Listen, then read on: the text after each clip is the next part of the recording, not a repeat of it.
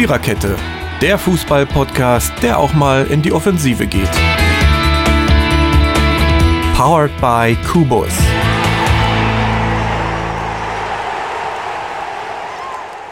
Guten Tag, es ist Dienstagnachmittag. Ähm, die 183. Episode der Viererkette wird just in diesem Moment aufgezeichnet. Heute mit Mary und Marco. Was haben wir zu besprechen? Zwei Gruppen haben sich gestern entschieden, und zwar zunächst die Gruppe C mit den Spielen Nordmazedonien, Niederlande 0 zu 3 und Ukraine, Österreich 0 zu 1. Und danach besprechen wir die beiden Spiele der Gruppe B. Die war etwas turbulenter. Wir heben uns die Spekulativ äh, das Spektakuläre, heißt das, bis zum Schluss auf. Finnland, Belgien 0 zu 2, Russland, Dänemark 1 zu 4. Das klingt irgendwie gar nicht so spektakulär, glaube ich, aber wenn man, wenn ihr diese Spiele verfolgt habt, dann wisst ihr, was wir meinen und was da gestern los war. Bedächtig Beginn ähm, in der Gruppe C gab es ja quasi nur noch die Entscheidung zu fällen. Ähm, Platz 2 und 3 mussten noch ausgespielt werden. Die Ausgangsposition war, dass den Ukrainern dafür ein Unentschieden gereicht hat. Anhand des Ergebnisses wussten wir, dass wir es nicht geschafft haben, aber wir fangen natürlich mit dem Spiel des verdienten Gruppensiegers an. Volle Punktzahl. Die Niederlande haben auch gestern ihr Spiel gegen Nordmazedonien 3 zu 0 gewonnen. Am Ende verdient und souverän, aber so wie die Zahlen klingen, war es gar nicht, weil eins muss man diesen Nordmazedoniern tatsächlich mal zusprechen. Kämpferisch eine sehr starke Leistung. Sie hatten auch Chancen gestern, also ist auch offensiv was gekommen, natürlich am Ende zu wenig, aber ähm, sagen wir mal so, die Niederlande sind ja nur mit einem 1-0 in die Pause gegangen, da haben sie sich nicht beschweren dürfen. Und die Nordmazedonier haben es auch geschafft, zwei Abseitstore zu schießen in einem Spiel, wenn ich das so äh, richtig äh, gelesen und mitbekommen habe. Ja, also ich weiß, was bleibt, dass die Niederländer starke Gegner brauchen, um uns wirklich zu beweisen, wie gut sie sind. Und dass die Nordmazedonier meiner Meinung nach erhobenen Hauptes von diesem Turnier nach Hause fahren können. Genau, Marco, wie siehst du das? Ja, das können sie tatsächlich. Sie haben drei engagierte Leistungen gebracht. Ähm, gestern, dass sie da in dem Spiel, wo es halt um nichts mehr ging, die Niederlande war Gruppensieger und eben hat, hatte auch das Achtelfinale dadurch schon erreicht. Und Nordmazedonien ja, sie hatten zwei engagierte Spiele schon gemacht, gegen die Ukraine und gegen Österreich und gestern waren sie halt zu Gast in Amsterdam.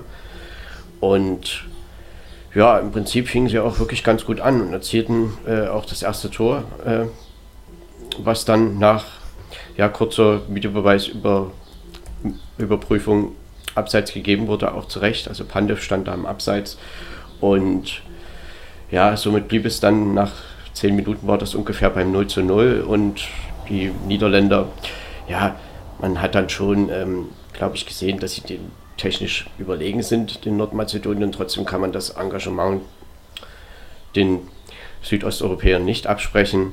Und ähm, erstmal ist noch zu sagen, dass die Niederlande zweimal getauscht hat, nur in, in ihre Startelf.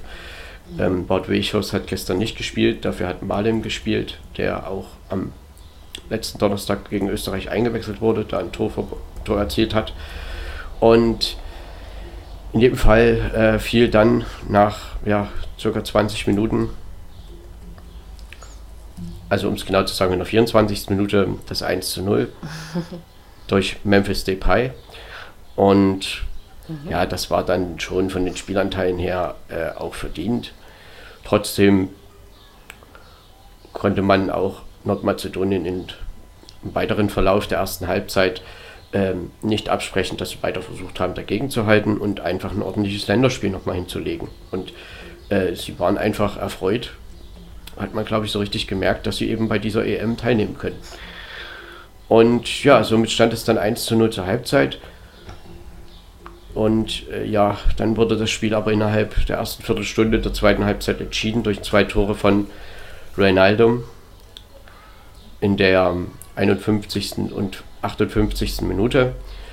Rinaldum, ja, der Spieler vom FC Liverpool, wechselt ja jetzt zu Paris Saint-Germain und hat da gestern zwei Tore erzielt und somit stand es dann 3 zu 0 nach einer knappen Stunde. Ja, und das Spiel war natürlich damit entschieden. Die Nordmazedonier haben dann noch ein Abseitstor erzielt, was aber auch richtig entschieden wurde, dass es Abseits war.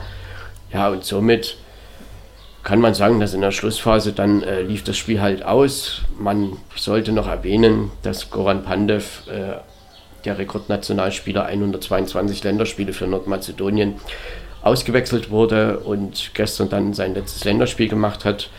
Äh, die mhm. Mannschaft in Schön da verabschiedet hat, ähm, mit, ja, haben quasi ja. Spalier gestanden. Und das war wirklich eine sehr genau. schöne Szene, äh, die man, glaube ich, wirklich noch da erwähnen sollte. Ähm, man hat, wie gesagt, wirklich das Gefühl gehabt, dass sie einfach sehr froh waren, äh, bei diesem Turnier dabei gewesen zu sein. Und sie haben äh, in allen drei Spielen eine engagierte Leistung gebracht und somit äh, können sie hoch erhobenen Hauptes von diesem Turnier abreisen. Die Niederlande gewinnt dieses Spiel also mit 3 zu 0 und damit auch die Gruppe mit 9 Punkten und 8 zu 2 Toren.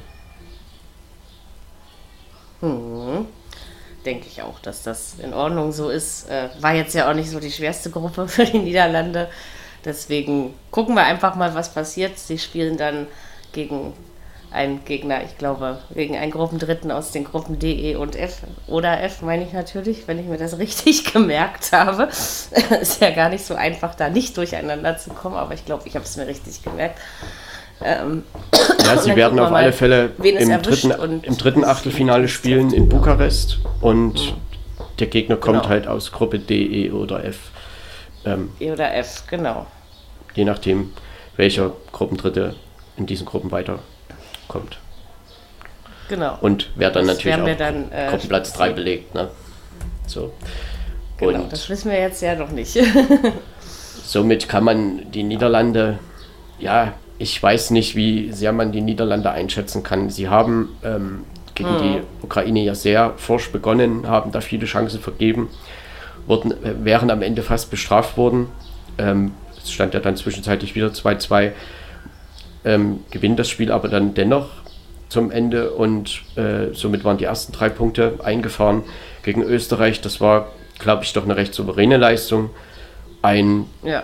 2 zu 0 und im letzten Gruppenspiel, im bedeutungslosen, zumindest für die Tabelle bedeutungslosen Spiel, ist das dann letztendlich auch ein verdienter Sieg gewesen und somit hat die Niederlande eine sehr vor, souveräne Vorrunde hingelegt.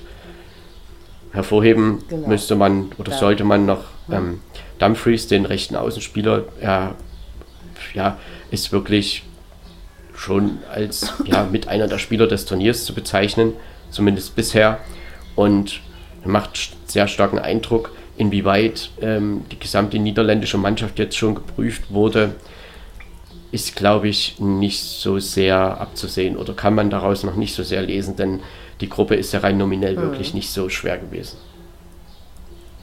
Das stimmt. Aber vielleicht werden wir dann ab, ich glaube, Sonntag ist es sogar schon, oder zumindest ab dem Achtelfinale. Ich glaube, Sonntag 18 Uhr. werden wir dann schlauer.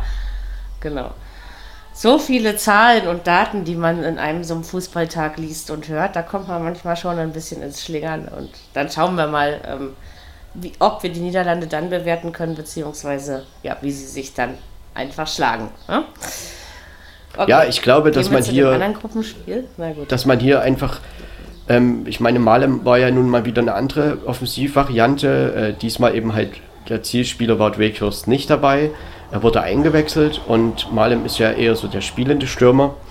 Und äh, auch dieses System hat nur die Niederlande mal probiert. Sie haben ja doch durchaus, äh, sind sie ja abgewichen von ihrem ja, 4-4-3, was ja eigentlich für die Niederlande immer bekannt war.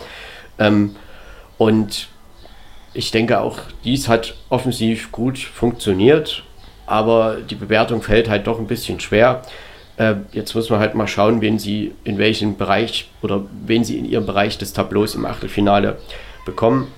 Und ja, inwieweit welche spielerische Variante oder welche Variante sie dann eben nehmen, um eben ja, gegen diesen Gegner erfolgreich zu sein. Auch die deutsche Mannschaft ist ein möglicher Gegner für die Niederlande mhm. im Achtelfinale und insofern äh, hat man da auch jetzt nochmal, denke ich, das ganz gut genutzt, um äh, auch nochmal diese Variante zu versuchen zu spielen und das ist, glaube ich, auch geglückt. Denn man kann ja nun wirklich sagen, dass Nordmazedonien äh, kein Kanonenfutter war. Sie haben da gut dagegen gehalten, auch gestern. Und das ist schon auch schön, ähm, so eine relativ oder kleine Mannschaft da äh, auch mal zu beobachten und zu sehen, wie die solche Spiele angehen. Ja, das stimmt. Also, genau. War also trotz, sag ich mal, einer relativ einfachen Gruppe äh, gar nicht so uninteressant, wie, wie unterschiedlich man eben so gegen unterschiedliche Gegner auftritt.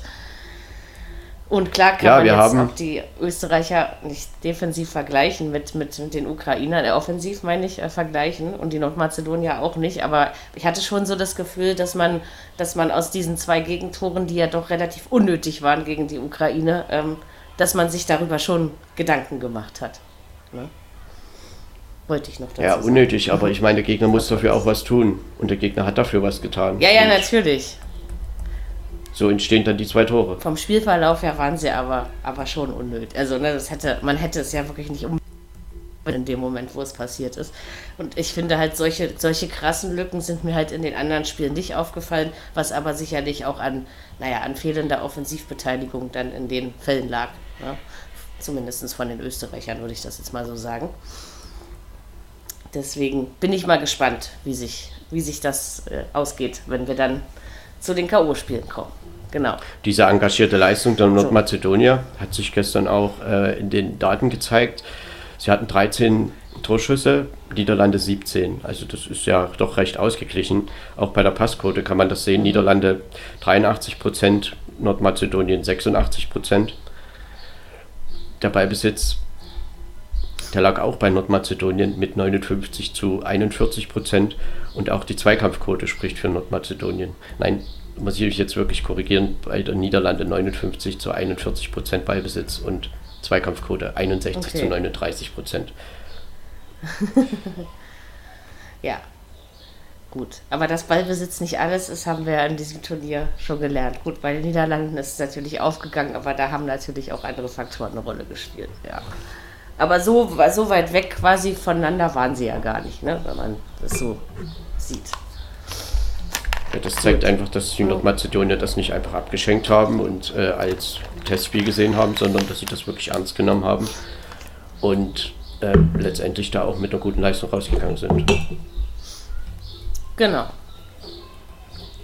Jo, dann können wir das Spiel jetzt abhaken, denke ich. Und kommt zu dem anderen, wo es ja um viel mehr ging, nämlich äh, um den zweiten Platz in der Gruppe und natürlich auch um den dritten. Wenn man jetzt böse wäre, könnte man jetzt sagen, hat man gar nicht so gemerkt, dass es bei dem Spiel um was ging. Ähm, also klar, 0-1 klingt eben wenig spektakulär, war es auch nicht, muss man ehrlich zugeben. Ich denke aber so im Gesamten war das tatsächlich ein sehr verdientes Ergebnis für die Österreicher. Vor allen Dingen in der ersten Halbzeit, wo ja dann auch das Tor fiel, haben sie mehr dafür getan, um in Führung zu gehen. Die Chancen der Ukraine kann man an einer Hand abzählen. Offensiv sind sie nicht oft gefährlich vor das Tor der Österreicher gekommen. Klar, hat es am Ende minimalistisch auf, ähm, ausgereicht. Ist jetzt auch nicht so, dass Österreich äh, quasi mich vom Hocker gehauen hätte, ja. Also, dass das irgendwie überragend in irgendeiner Form war. Ähm, aber ich denke schon, also man hat das Gefühl, die Österreicher sind im Turnier angekommen. Die Ukrainer haben natürlich aufgrund ihres Torverhältnisses gute Chancen, einer der besten vier Gruppendritten zu werden. Das wird wohl aller Wahrscheinlichkeit nach reichen. Also ganz genau können wir das ja jetzt noch nicht sagen, das ist klar. Hm. Also das, äh, aber trotzdem, wenn die Ukraine in diesem Turnier, also von denen bin ich tatsächlich ein bisschen enttäuscht, muss ich sagen, weil ich mir, außer beim, beim Spiel quasi gegen die Niederlande, da habe ich schon gedacht, ja, okay, das ist so ein bisschen auch die Ukraine, die man kennt und was man auch so ein bisschen auch offensiv von ihnen erwartet. Gut, im zweiten Spiel hatten sie ja Nordmazedonien mit einem 2-1 bezwungen ich denke, das war auch erwartbar so, aber gestern hätte ich tatsächlich gedacht im Spiel gegen die Österreicher, dass da mehr kommt. Also auch offensiv fand ich äh, ein bisschen interessant, dass sie da, vielleicht ging auch nicht mehr, weil die Österreicher es nicht zugelassen haben. Und dann hat halt ein langes Bein vom Christoph Baumgartner ausgereicht und dann stand das 1-0 und das blieb dann bis zum Ende so. Also, ja, keine Ahnung, so richtig bewerten kann man das glaube ich nicht. Also, weil, weil, ne, es kommt ja immer auf die Gegner an. Ich bin jetzt gespannt. Österreich kann man noch dazu sagen, auf jeden Fall das erste Mal in seiner Geschichte äh, in einer EM-K.O.-Runde. Genau. Jetzt darfst du was dazu sagen. Ja, ich glaube schon, dass man ähm, erstmal damit beginnen sollte, bevor man was bewertet, dass die Österreicher äh, einen Systemwechsel vorgenommen haben. Sie haben jetzt gestern mit Viererkette gespielt, David Alaba auf links und ähm, ich glaube, dass das schon ein, das taktische Mittel war, um genau dieses Spiel eben so anzugehen, wie sie es angegangen sind. Denn sie sind doch sehr forsch und offensiv da reingegangen, hatten ähm, in der ersten Halbzeit mehrere Torchancen und auch vor dem 1 zu 0 schon. Christoph Baumgartner, muss man erstmal sagen, ist in der 18. Minute mit einem ukrainischen Spieler zusammengeprallt und äh, ja, drei Minuten später macht er dann halt nach der Ecke von David Alaba das 1 zu 0. Und das war zu diesem Zeitpunkt natürlich auch verdient. Ja, ja dann äh, ist er ja aber auch in der ungefähr 30. Minute ausgewechselt worden, wohl mit Kopfschmerzen und äh, hat sich da auch äh, nach, nach dem Spiel geäußert, dass das durchaus immer noch der Fall ist. Also das war wohl nicht ganz ohne, hm.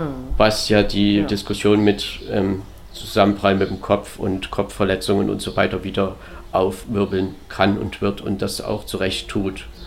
Trotzdem hat Österreich nach dem 1 zu 0 engagiert weitergespielt, hat weitere Torchancen bis zur 45. Minute gehabt und somit war das zur Halbzeit auf alle Fälle verdient, ähm, dieses 1 zu 0 zu haben.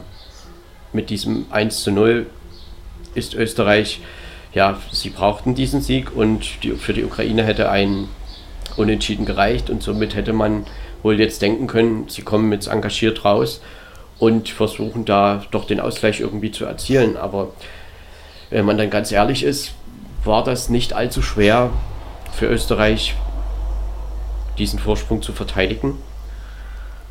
Die größte Chance hm. hatte eigentlich ein Österreicher für die Ukraine. Das war Stefan Leiner, der den Ball aufs eigene Tor brachte. Und da musste Daniel Bachmann wirklich stark eingreifen. Es war so um die 60. Minute herum. Und ansonsten wäre nämlich dort dann wirklich der Ausgleich gefallen. Ja, und dann gab es nochmal eine hm. Chance, eigentlich erst kurz vor Schluss. Das war dann nochmal so ein Schrägschuss, ähm, wo aber Martin Hinteregger den ukrainischen Stürmer gut abgedrängt hat und er dann nur noch aus Spitzenwinkel schießen konnte. Somit war die Chance dann auch nicht mehr allzu groß, da zu treffen. Und insofern kann man, muss man eigentlich schon von der Leistung der Ukraine enttäuscht sein. Denn ich denke, dass sie das schon, dass es möglich war, dass sie dort Minimum mal mit einem Unentschieden rausgehen. Trotzdem ja. betrachtet man das gesamte Spiel, hatte Österreich die Mehrzahl an Chancen, die Mehrzahl an Torschüssen nämlich 18 zu 5. Das ist schon eine gute Mehrzahl, ja. Die Passquote bei der Ukraine mhm. war bei 82 Prozent, bei Österreich bei 80 Prozent. Der Ballbesitz war 50 zu 50 Prozent und die Zweikampfquote lag bei Österreich mit 57 zu 43 Prozent. Und somit äh, auch die Werte betrachtend kann man dann sagen oder muss man sagen, dass Österreich sich diesen zweiten Platz in diesem direkten Duell verdient hat ich denke, dass diese taktische Umstellung dieser Mannschaft gut getan hat. Äh, sie haben einfach sicherer gebürgt, sowohl nach vorn als auch nach hinten. Und ich denke, insgesamt könnte man bei Österreich schon feststellen, wenn man das gegen Nordmazedonien im ersten Spiel gesehen hat, dann in Amsterdam und auch jetzt gestern, dass sie sich von Spiel zu Spiel schon gesteigert haben und somit mhm. eigentlich verdient diese K.O. diese K.O.-Runde erreicht haben. Und die Ukraine natürlich hatten, waren die Chancen eigentlich formell sicherlich größer und man muss sich schon fragen, warum sie in der zweiten Halbzeit auch immer noch so passiv waren, äh, was sie in der ersten Halbzeit auch schon nicht hinbekommen haben. Und ich denke, dass das dann schon daran lag, dass Österreich äh, gerade auch mit der Viererkette da gut dagegen gearbeitet hat, die Räume gut zugestellt hat und die Ukraine so gar nicht zur Entfaltung kam, wie sie es doch teilweise gegen ja, die Niederlande und auch Nordmazedonien gezeigt haben. Denn Offensivpotenzial ist ja dort durchaus da. Natürlich. Ja, das stimmt. Hm. Ja, und ja, dann aber, sie damit? sind jetzt halt Dritter in der Tabelle, die Ukrainer dadurch. Und ja, was machen wir damit? Ich meine, ich weiß nicht, die Chancen sind, glaube ich, nicht allzu groß, denn sie haben nur drei Punkte und ein Torverhältnis von 4 zu 5. Das kann reichen. Sie brauchen jetzt zurzeit noch einen, der. Ja, eigentlich brauchen sie sogar zwei, die ja, noch dahinter bleiben. Also hinter ihnen. Also ich hm, ja, klar, kann mir das schon, ja. fast nicht vorstellen. Aber und es insofern, gibt sich nichts, was es nicht gibt. ja, da muss aber einiges passieren und zwar auch hohe Favoriten scheitern. Mhm. Darf man natürlich immer alles nicht ausschließen. Also raus sind sie erst, wenn sie raus sind. Ne? Das ist schon mal so. Aber es ist natürlich, mit drei Punkten hast du es mit Sicherheit als Gruppendritter schwerer, als wenn du vier hast. Also das auf jeden Fall. Und da müssen sie jetzt noch ein bisschen abwarten, ob es am Ende. Nein, es geht auch um das Torverhältnis. Genau. Das ist halt bei minus eins. Und äh, Finnland zum Beispiel hat ein Torverhältnis. Weil, also die sind auch, die sind auch, äh, die haben minus zwei und sie sind, das sind mhm. aktuell die beiden, die als letztes dastehen. Und ähm, es ist, genau. wer soll dann noch dahinter bleiben? Also da ja, müsste Deutschland hoch verlieren, da müsste Spanien verlieren. Das sind alles Sachen, äh, die fast nicht vorstellbar sind. Die halt relativ unwahrscheinlich sind, ne? das, das stimmt schon so. Aber gut, dann hat man sich es eben auch selbst zuzuschreiben, vor allen Dingen eben auch im Falle der Ukraine, weil eben, also gestern, klar haben die Österreicher das gut gemacht, da stimme ich dir vollkommen zu und eben auch das, die Umstellung hat die Ukraine nicht gebacken gekriegt, auf jeden Fall. Aber trotzdem war es nicht unmöglich. Ne? Also man hätte sicherlich da auch mehr draus machen können, wenn man einfach auch engagierter an die Sache herangegangen wäre. Also mir hat mir hat eher einfach diese, die, dieser Zug zum Tor auch gefehlt. Ne? Also nicht nur, weil Österreich es nicht zugelassen hat, sondern ich habe auch irgendwie nicht so gemerkt, dass die Ukraine wirklich will. Ja? So, ähm, und dann ja, verspielt man sich sowas unter Umständen eben auch äh, selbst. Ne? Dass man es dann am Ende vielleicht nicht schafft. Genau. ja.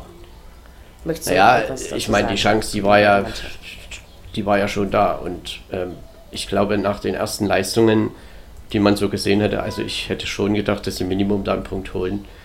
Äh, das haben sie nicht getan auch, und ja. insofern äh, müssen sie sich das dann am Ende schon irgendwie selbst zuschreiben. Und wie gesagt, es ging auch um, einfach um Österreich.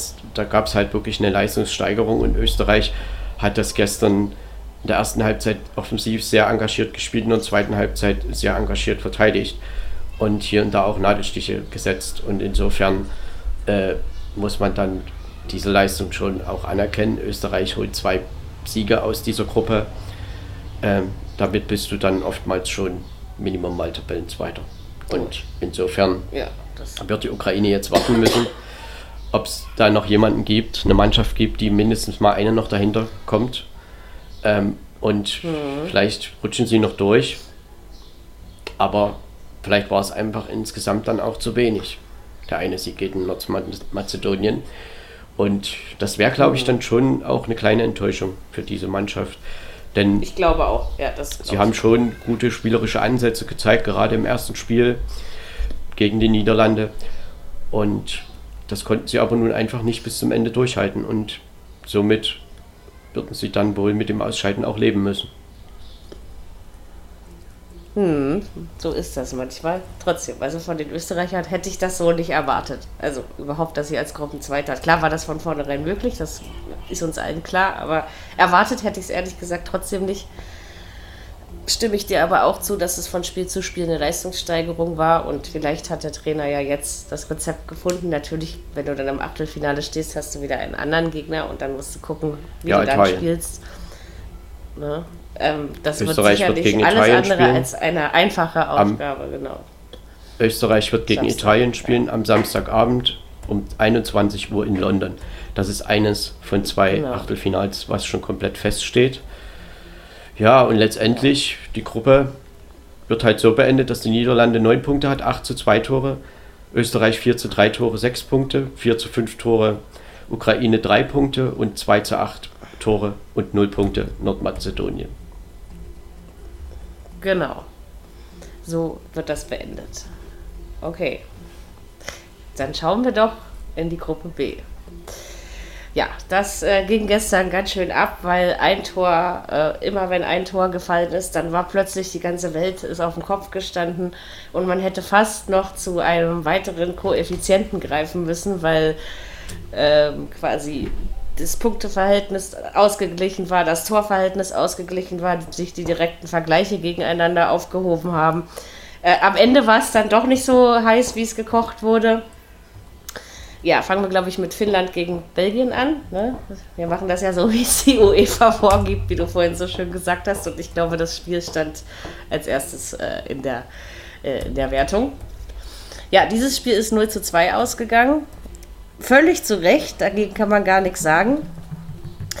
Aber ähm, das ist ähnlich wie bei den Nordmazedoniern. Auch den Finnen möchte ich äh, ihr Engagement, was sie in diesem Turnier an den Tag gelegt haben, zugute halten.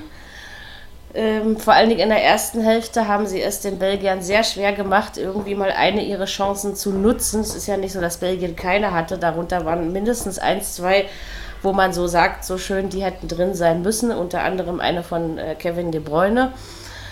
Ähm, ja, aber die Finn, Finnen heißt das, nicht Finnländer. Die Finnen hatten eben auch Radetzky im Tor. Dass das ein guter ist, das wissen wir nicht erst seit dieser EM, sondern schon äh, eine ganze Weile vorher.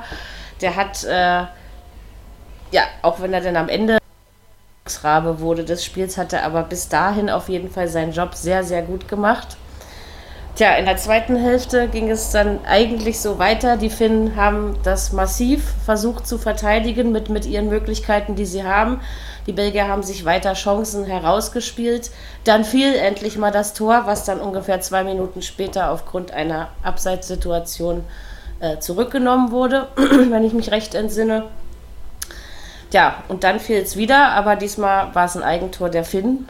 Und in dem Moment war natürlich der, der, sag ich mal, der Reigen für Belgien geöffnet. Sie haben dann das 2 zu 0 gemacht. Und ja, hätte das Spiel noch länger gedauert, glaube ich, wäre es noch höher ausgegangen.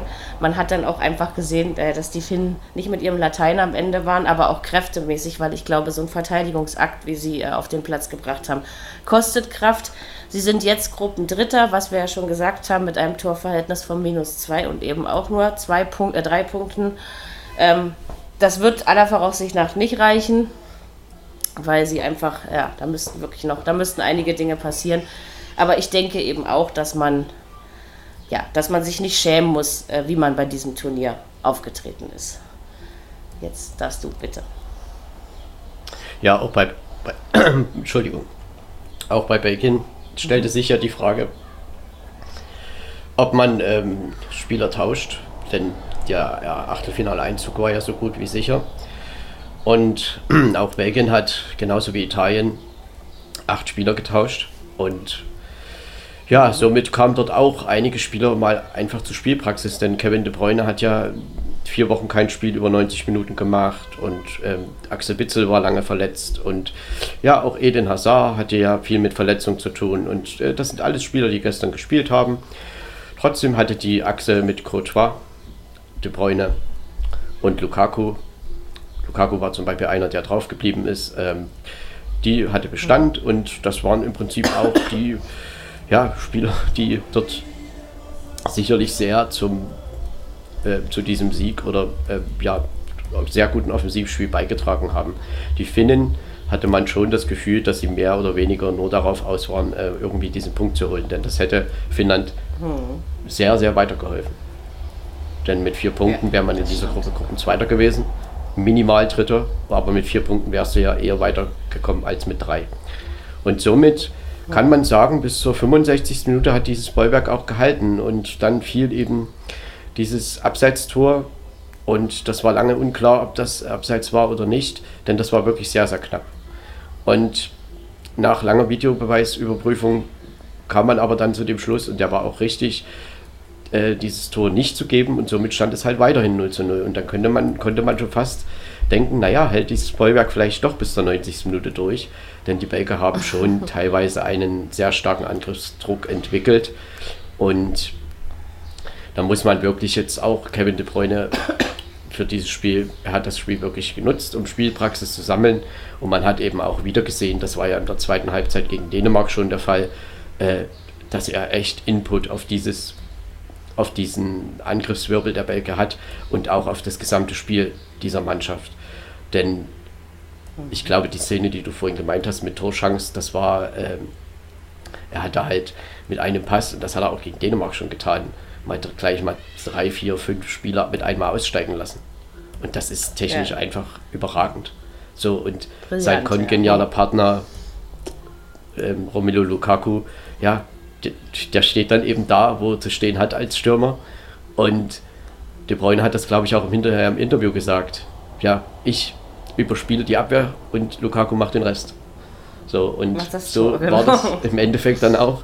Und Lukaku, ja, er hat ja dann auch noch sein Tor erzielt und somit kam Belgien zu einem ungefährdeten, sehr verdienten Sieg. Das 1 zu 0 für Belgien war ja ein Eigentor von Lukas Radetzky, was auch recht unglücklich war, denn ja, es ging, glaube ich, schon, er hat, glaube ich, schon so ein bisschen überlegt, soll ich die Hand dahin bringen oder eben nicht. Und der Ball ging halt an Pfosten von Vermalen. Und ja, ja, dann hat halt Radetzky den Ball berührt und er sprang halt ins eigene Tor. Und nichtsdestotrotz ja. lag es an Radetzky natürlich nicht, dass äh, Belgien da gestern dieses Nein. Spiel gewonnen hat. Oder insgesamt, dass Finnland jetzt sehr wahrscheinlich ausscheidet. Denn auch Radetzky hat sehr viele Chancen, gerade auch in der ersten Halbzeit, zunichte gemacht. Und so, insofern war dieses Ergebnis dann am Ende folgerichtig. Belgien hat diese Gruppe verdient gewonnen, hat neun Punkte erreicht und konnte auch nochmal so ein paar ja, Ersatzspiele oder wie auch immer man das bezeichnen möchte, sich einspielen lassen. Und jetzt ist man da sich auch, glaube ich, sicher, dass man diese in der K.O.-Runde durchaus einsetzen kann. Denn wie gesagt, es gab ja da schon vielleicht ein paar Fragezeichen hinter dem einen oder anderen äh, wie fit er einfach ist. Auch Eden Hazard hat gestern noch ein bisschen Spielpraxis bekommen und insofern war das alles in allem ein rundum gelungenes Spiel für Belgien und die Finnen haben aber auch eine EM gespielt, die für einen Neuling richtig, richtig gut war, denn sie waren doch recht nah dran im Achtelfinale. Das stimmt, ja. Kann man nicht anders sagen, ja. Ach ja, Wäre fast ein bisschen schade. Mir sind sie richtig sympathisch geworden. Schließlich hat man Finnland vorher nicht so oft spielen sehen. Klar, mal in dem einen Quali-Spiel oder anderen, aber ähm, das hat irgendwie schon was gehabt. Sie haben, finde ich, auch, genauso wie Nordmazedonien, haben sie auch diese EM eben ja, um, um ihre Aspekte bereichert. Äh, ja, ja gerne wieder mitmachen, Finnland. Bei ne? diesen Mannschaften und auch bei Finnland, dass da oftmals ein Offensivkonzept nicht so richtig vorhanden ist. Und mhm. das würde ich sogar sagen, dass das bei Nordmazedonien einfach noch besser ausgeprägt war. Sie haben halt teilweise, also nominell war es eine Fünferkette von Finnland, aber es war halt teilweise, mhm. ja weiß ich nicht, eine Achterkette und vorne haben halt Puki und Poyan Palo gewartet. So, und das, wir haben aber dann versucht, ja den Ball dahin zu bringen. Und ja, ich glaube, das war rein vom Potenzial her Finnlands einzige Chance. Denn mhm. lässt man sich auf ein offensives Spiel mit irgendwie so einer Mannschaft wie Bacon ein, dann wird ein 2-0 das nicht das Endergebnis sein. Denn da ist man das potenziell ist einfach unterlegen. So, ja. Und insofern ist das ja gar nicht so schlecht gewesen, dieses Spielanlage. Ich meine, man hat bis zur 75. Minute es geschafft, die Null zu halten. Und mhm. insofern ähm, ist das sicherlich ähm, das das Thema, was man eigentlich bei Finnland ja nennen könnte, dass halt so ein direktes Offensivkonzept jetzt nicht vorhanden war. Das Tor gegen Dänemark war auch aus einer Ecke. Und klar, Standards mhm. sind dann meistens das Mittel der Wahl.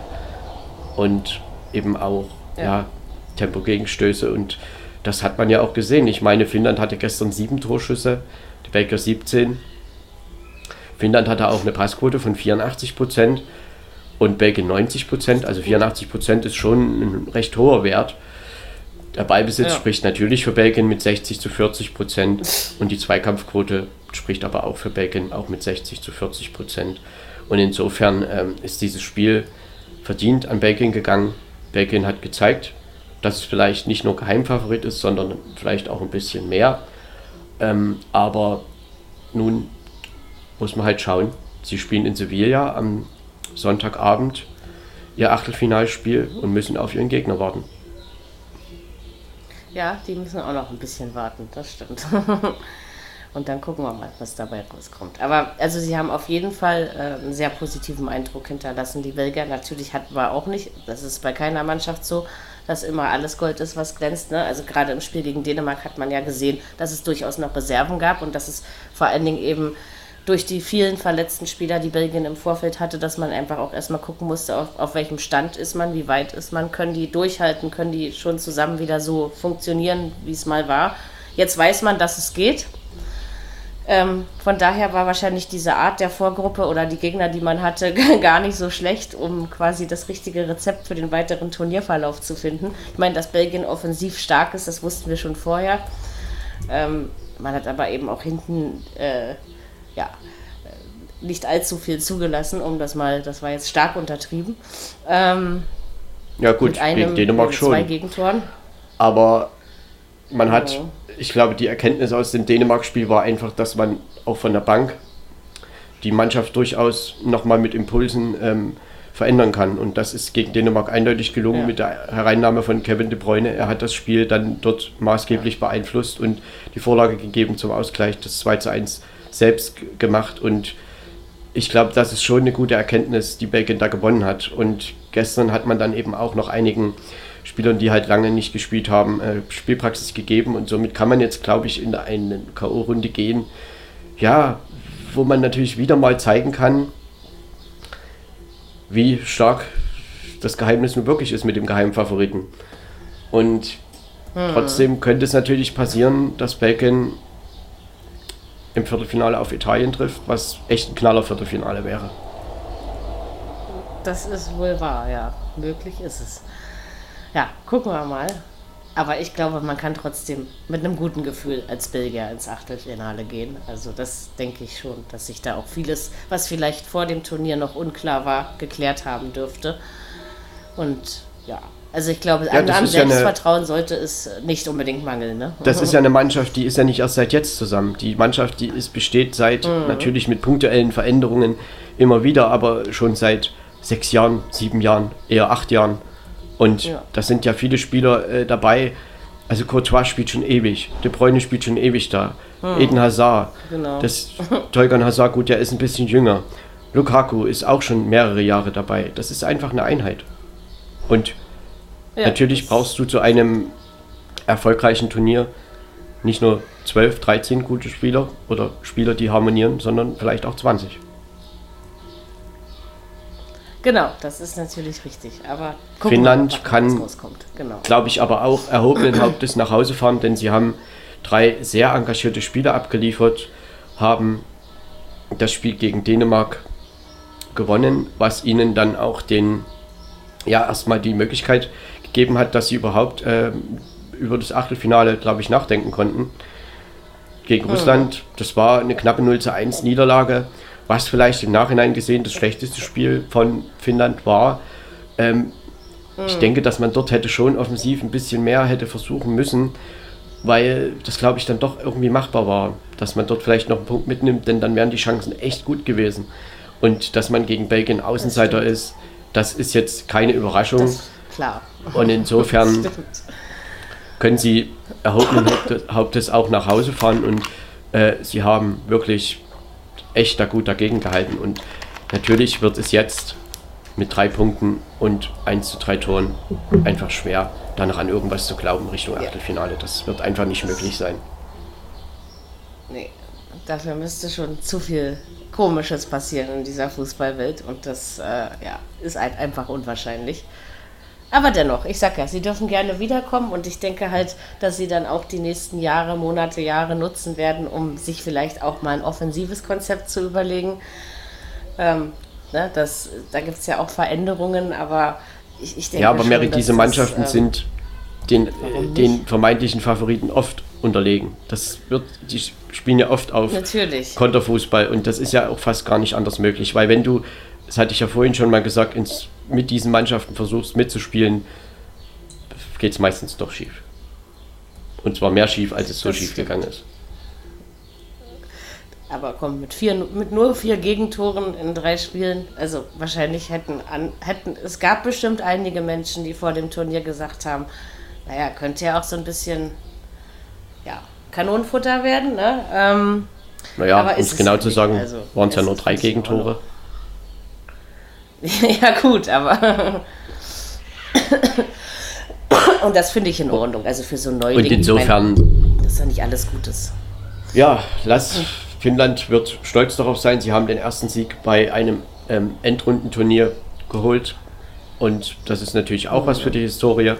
Und insofern genau. wird man wahrscheinlich dann noch bis morgen, übermorgen im Hotel verbleiben, um da vielleicht doch noch eine minimale Chance nutzen zu können, aber das wird dann eher nicht in Erfüllung gehen.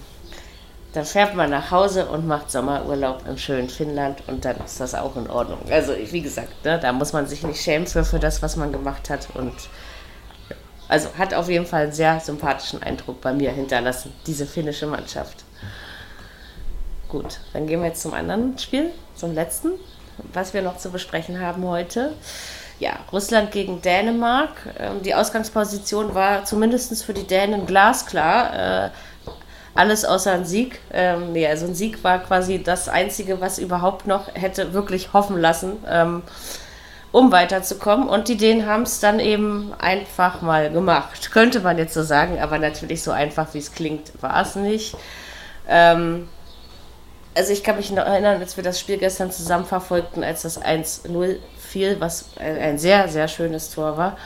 Ähm, quasi von der Entstehung bis zum Abschluss war das wirklich wunderschön, dass wir so gesagt haben, klar gönnen wir es ihnen von Herzen, auf ja, der bisherigen EM und den Ereignissen, die sie begleitet haben. Aber das ist ja nicht dabei geblieben, sondern man hat eben auch in Durchgang 2 daran angeknüpft, weitergemacht. Man hat das so ernst genommen. Ähm, also das hat mich schon beeindruckt und fasziniert. Ähm, also wie sie ihre Chance einfach nicht nur gesehen, sondern auch genutzt haben. Es war dann eben mal kurz ja wieder etwas kritischer, als die Russen äh, zum 1 zu 2 Anschlusstreffer kamen, aber danach hat Dänemark dann eben noch zweimal getroffen und dann war die Sache natürlich irgendwie auch erledigt. Also vielleicht war es in der Summe ein Tor zu hoch, aber darum geht es jetzt, jetzt nicht mehr. Gestern ging es vielleicht noch darum, jetzt aber nicht mehr. Und ja, so ähm, ist Dänemark tatsächlich noch auf den äh, zweiten Gruppenplatz gekommen, was man vielleicht nicht hätte unbedingt erwarten müssen, nachdem man mit äh, zwei Niederlagen ins Turnier gestartet ist. Ähm, also manchmal reichen auch drei Punkte und zwar dann, wenn man Gruppenzweiter damit wird. Nee, also sehr beeindruckend, wie die den, was sie wegstecken mussten, weggesteckt haben und wie sie gestern einfach auch fußballerisch engagiert gekämpft haben, wie sie sich die Chancen herausgespielt und genutzt haben. Von den Russen bin ich, äh, um das auch noch schnell zu sagen, ja, abschließend ähnlich enttäuscht wie von der Türkei. Auch von den Russen habe ich mir etwas anderes äh, in diesem Turnier erwartet. Und vor allen Dingen gestern, gut, ich hatte so ein bisschen das Gefühl, sie waren chancenlos, obwohl sie auch, äh, ich glaube, zumindest eine Chance ist mir noch in Erinnerung, die recht gut war. Gegen Finnland, okay, das hat man, ja, das hat man eben gewonnen, das war auch okay. Gegen Belgien war man aber auch äh, unterlegen, aber auch da ist man, glaube ich, Außenseiter als Russland.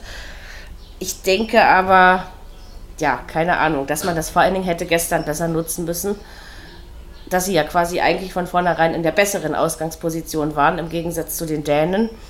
Und ja, also bei mir bleibt Enttäuschung bei Russland in diesem Turnier und Hut ab vor Dänemark, vor all dem, vor all dem, was sie quasi ähm, geleistet haben. Spielerisch wie auch mental. Bitte, Marco. Ja, was ich meine, letztendlich die erste Halbzeit begann halt relativ kämpferisch von beiden Seiten und man hat da schon gesehen, dass sehr viel Intensität drin ist und ähm, auch Russland wusste ja mit einem Punkt, der würde uns sehr viel weiterhelfen und weil sie ja auch den direkten Vergleich gegenüber Finnland gewonnen hatten, insofern hätte dann eben Finnland gegen Belgien gewinnen müssen, um dass Russland eben noch von Platz 2 abrutscht, den hatten sie vor dem Spiel. Und Insofern, ähm, das würde ich sagen, war schon in der Anfangsphase zu spüren, dass Russland da auch wollte. Und äh, es resultierte daraus dann auch eine Riesenchance, die Kaspar Schmeichel zunichte machte, um die 20. Minute herum. Äh, die hat er dann wirklich auch gut gehalten und damit blieb es zum diesem Zeitpunkt beim 0 zu 0. Obwohl der Ballbesitz auch da schon, wie dann auch über das gesamte Spiel, äh, eher bei Dänemark war, nämlich bei 64 zu 36 Prozent am Ende. Ähm, also schon eine optische Überlegenheit der Dänen da gewesen, aber äh, Russland hatte halt die große Chance in der ersten halben Stunde. Und nach einer halben Stunde hat Dänemark aber das, glaube ich, schon so ein bisschen mehr auch ähm, offensiv versucht in den Griff zu bekommen und in die Hand zu nehmen. Und dann fiel eben in der 38. Minute dieses wunderschöne 1 zu 0. Das war ein Schuss in den Winkel, also das war wirklich traumhaft. Ähm, Damsgaard hat das Tor erzielt. Das ist ja dann doch der, der äh, Christian Eriksen positionsmäßig ersetzt. Und man könnte sagen, Christian Eriksen hätte dieses Tor auch erzielen können. Das war wirklich ein herrliches Tor im Winkel. Da gab es keine Abwehrchance für Sanfonov. Also das, das war nicht haltbar. Und insofern, hm. ja, war dann das 1 zu 0 perfekt. Und ähm, man muss noch dazu sagen, um es sicher zu machen, muss die Dänen aber mit zwei Toren Vorsprung gewinnen. Ähm, da immer vorausgesetzt, dass Finnland gegen Belgien verliert. Denn nur so wären sie noch auf Rang 2 gekommen. Also insofern, es musste noch weitergehen und es ging auch weiter. Nach der Pause war es aber dann wieder, glaube ich, so ein bisschen ausgeglichen. Ich meine, Russland fehlte wieder ein Tor. Das ist ja alles noch nicht entschieden gewesen. Und dann, ja, kam ein katastrophaler Rückpass, katastrophaler Rückpass äh, eines russischen Abwehrspielers Richtung Torwart. Und der Torwart war aber nicht da. Und da spritzte Josef Pausen dazwischen und erzielte das 2 zu 0 in der 59. Minute. Und somit hatte Dänemark genau dann diesen Vorsprung, der nötig war. So, und dann begannen im Prinzip diese ja, verrückten 15 Minuten, wo es dann halt ähm, hin und her ging. Zwischen, ja, eigentlich zwischen Finnland und Dänemark und Russland, zwischen Rang 2, 3 und 4, denn das wechselte ständig. So, dann gab es das Abseitstor in St. Petersburg, das wurde zurückgenommen. Dann schoss Russland das 1 zu 2, das war ein Elfmeter, aber dieser war, ja, ich glaube, man weiß nicht, warum er gegeben wurde. Ähm, war auch keine Videoüberprüfung, zumindest nicht offiziell. Also es ist schon ein bisschen merkwürdig gewesen, warum dieser Elfmeter gegeben wurde. Er wurde aber gegeben. Es kam dann zum 1 zu 2. Und in St. Petersburg stand es aber immer noch 0 zu 0. So, das hätte Dänemark für Rang 3 gereicht. Ein einfacher Sieg, ne? Aber Finnland hatte halt seinen Punkt. So, und dann äh, kam genau. aber in St. Petersburg das 1 zu 0 für Belgien. Und jetzt wurde das halt interessant, weil alle drei Mannschaften drei Punkte hatten. So, und dann kam das halt nun wieder zum Tragen mit den zwei Toren Vorsprung, weil Finnland äh, ja eben, also Dänemark musste einfach den, das Torverhältnis äh, gegenüber beiden dann besser gestalten, weil der direkte Vergleich eben von allen dreien, jeder hat einen gewonnen. So, und das konnte man nur mit zwei Toren Vorsprung und da packte halt ja, Andreas Christensen einen Hammer aus in der 80. Minute, aber was für ein Hammer. Also das war ja noch ein größerer Weitschuss als dieses 1 zu 0.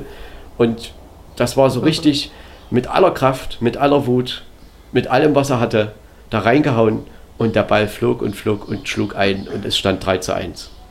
Ja, und dann, äh, ehe sich die russische Mannschaft irgendwie versah, ähm, sie kam gar nicht mehr zum Durchatmen, dann kam halt gleich das 4 zu 1 zwei Minuten später und somit war es dann eigentlich klar, dass Dänemark äh, sicherlich nicht mehr irgendwie rausrutschen würde. Russland hätten dann nur noch zwei eigene Tore geholfen. Es waren dafür noch zehn Minuten Zeit. Sie hatten aber keine Torchance mehr. Also die Dänen haben das natürlich dann ordentlich bis zum Ende durchverteidigt. Sie haben auch diesen Sieg in dieser Höhe von den Spielanteilen her äh, sehr verdient geholt. Wir hatten hier 6 zu 16 Torschüsse. Wir hatten eine Passquote von 67% bei Russland, von 82% bei Dänemark, 36 zu 64% Ballbesitz und die Zweikampfquote, die war bei Russland mit 59 zu 41% Ja, und somit ähm, haben die Dänen gestern einen fulminanten Sieg gefeiert und sind damit noch am letzten Spieltag von Rang 4 auf Rang 2 vorgesprungen und spielen jetzt gegen Wales ja. am Samstagabend in Amsterdam genau. im Achtelfinale. Mhm.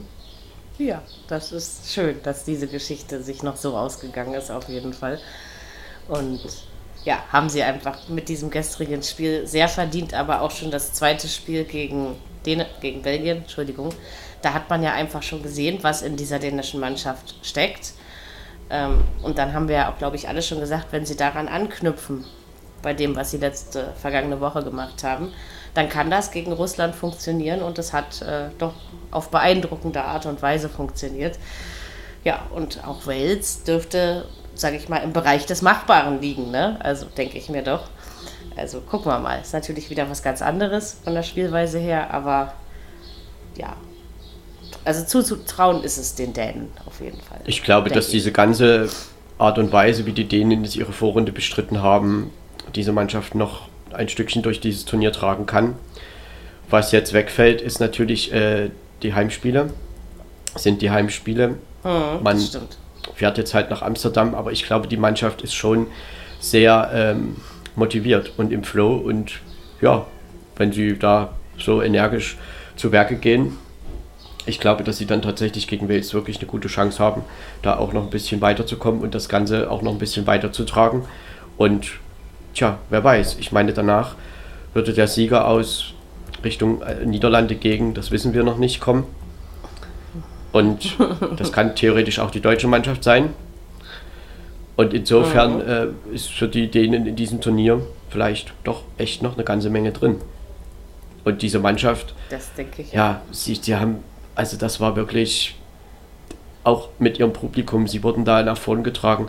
Es war einfach ein frenetisches Klatschen gestern und äh, letztendlich, ja, Russland war schon auch ein bisschen enttäuschend. Also ich glaube, dass sie nominell schon die besseren Chancen oder besten Chancen vor dem letzten Spieltag hatten und äh, man hat sich gegen Belgien natürlich nicht allzu sehr äh, das war jetzt offensiv nicht allzu viel. Da hat man auch zu Recht 0 zu 3 verloren. Ähm, gegen Finnland, diesen Sieg, den musste man dann schon holen. Das haben sie auch getan. Und ja, sie waren halt auf Rang 2 und den hätte man verteidigen können müssen. Aber der Druck war natürlich auch hoch und die Dänen haben das einfach gut gemacht. Letztendlich ist Russland dann eben am letzten Spieltag noch von Rang 2 auf 4 abgerutscht und ist nun noch nicht mal ja, das, in der Position, dass man auf Rang 3 wartet, sondern man fährt eben nach Hause. Und die EM ist damit beendet. Was bestimmt schon als kleine Enttäuschung zu werten ist, denn ich sag mal 2018 bei der WM war Russland im Viertelfinale. Das war damals natürlich auch eine Heim-WM. Vielleicht hat sie da auch das ein bisschen getragen, alles äh, das eigene Publikum und war vielleicht auch ein bisschen überperformt, aber trotzdem glaube ich, hätte man schon ein bisschen mehr erwartet, dass man zumindest vielleicht die Chance über Rang 3 hat. Und die Das gibt es aber nun nicht mehr. Genau. Ja, und somit Ja. ist diese Gruppe C, B beendet. Belgien 9 Punkte, 7 zu 1 Tore. Dänemark 5 zu 4 Tore, 3 Punkte. Dann Finnland 1 zu 3 Tore und 3 Punkte. Und Russland 2 zu 7 Tore und 3 Punkte. Ja, Russland mit Genau. sieben Gegentoren, das war sicherlich dann auch schon irgendwo die Achillesferse ein bisschen, denn sie haben ja auch nach dem ersten Spiel einen Torwart gewechselt und ähm, ja, auch gestern, klar, wirkte er gerade auch bei der zweiten Szene, wo er halt den Rückpass da, wo der Abwehrspieler ihn da vermutet hat, stand halt da nicht. Und da hat man dann schon gesehen, dass das da auch ein bisschen noch an Abstimmung mangelte. Ähm, nichtsdestotrotz ist Russland natürlich auch im Offensivbereich, auch wenn sie nur zwei Tore erzielt haben, ja, man hätte da vielleicht schon ein bisschen mehr erwarten können. Und insofern ist das bestimmt eine kleine Enttäuschung, aber sie werden es natürlich wieder probieren beim nächsten Turnier. Und insofern, aus Genau. Sicht der Dänen ist das eine schöne Geschichte und die Dänen gehen weiter. Und jetzt am Samstag gegen Wales in Amsterdam. Äh, paar andere schöne Mannschaften, denen wir zuschauen können. Also von daher, genau. Heute Abend gibt es zum Beispiel vier Mannschaften, äh, denen wir zuschauen können. Es entscheidet sich das Geschehen in der Gruppe D. Äh, genau. Ähm, Tschechien trifft auf England, wahrscheinlich andersrum, aber jedenfalls haben die beiden es miteinander zu Nee, tun. war richtig, ist richtig rum so. Es war sogar richtig rum, ja? Okay. Ja, da bin ich auf jeden Fall mal sehr gespannt, ähm, weil man ja sicherlich äh, einige, ich schließe mich gerne mit ein, ähm, die Engländer vor den Tschechen gesehen hätte, vor diesem Spiel, tabellarisch.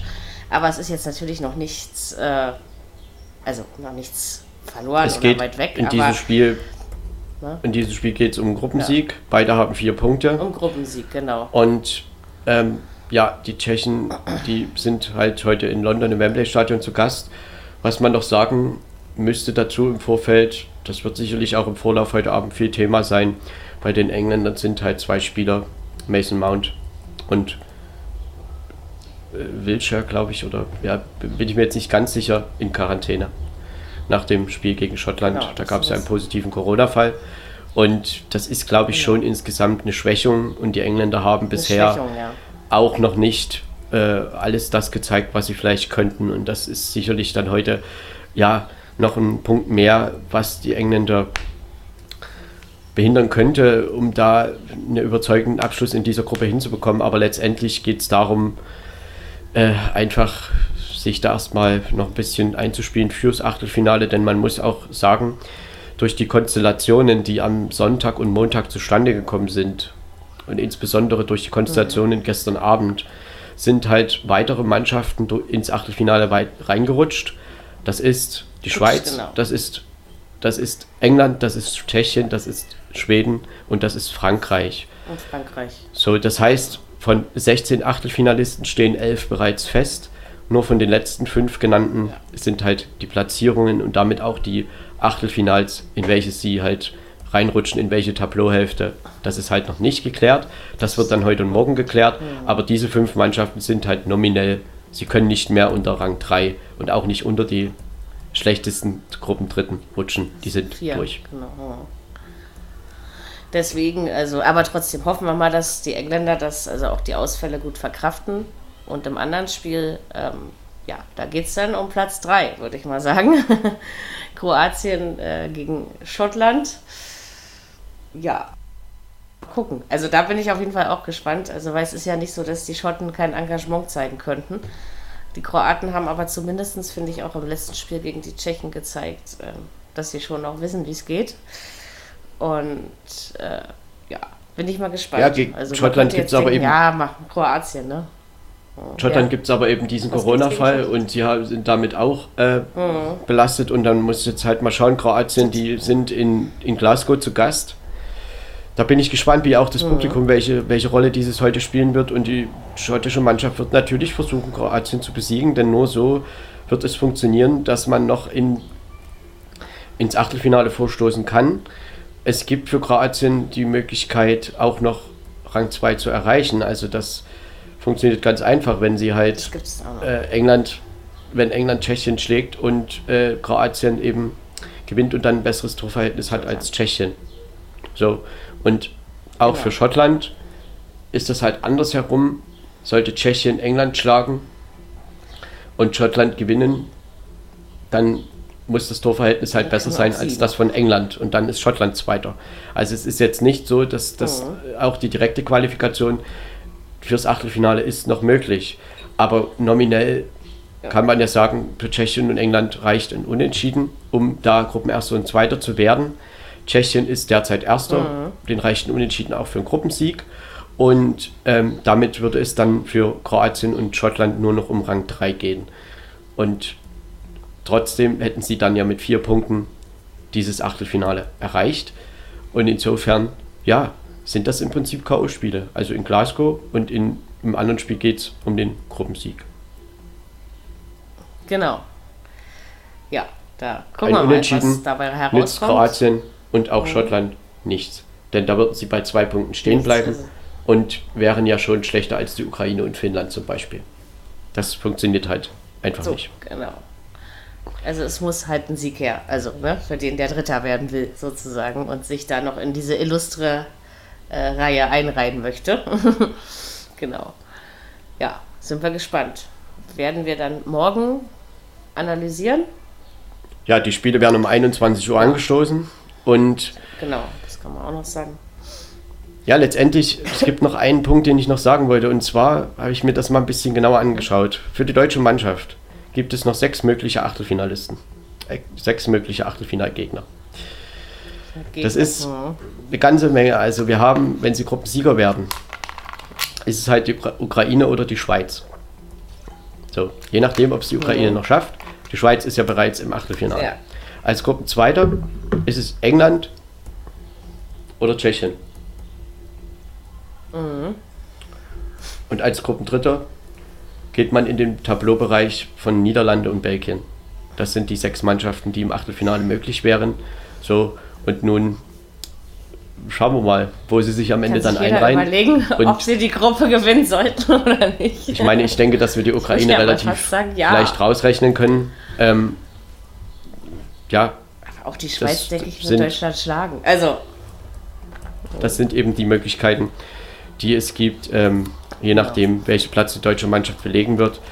Und ja, über diese Konstellation werden wir dann morgen noch weiterhin dementsprechend dann daraus ergibt sich dann quasi der weitere Turnierverlauf für alle Mannschaften. Genau. Das Achtelfinaltableau füllt sich. Wir wissen das, genau. Genau. Mhm. Genau. Große Vorschau auf dieses übrigens äh, bei uns am Freitag. Vielleicht auch nicht so eine große, aber auf jeden Fall eine Vorschau. Da beschäftigen wir uns einfach nur damit und ja, spekulieren mal so ein bisschen über den weiteren Turnierverlauf. Äh, das machen wir am Freitag. Morgen werden wir, wie gesagt, die Gruppe D besprechen. Und heute Abend werden, sie, werden wir sie verfolgen, würde ich einfach mal vorschlagen. Und ihr hoffentlich auch. Gut, wenn es dann nichts mehr zu sagen gibt, würde ich sagen, sagen wir Tschüss für heute. Vielen Dank fürs Zuhören. Wir hören uns morgen wieder. Mach's gut, schönen Abend und Tschüss. Tschüss, schönen Abend.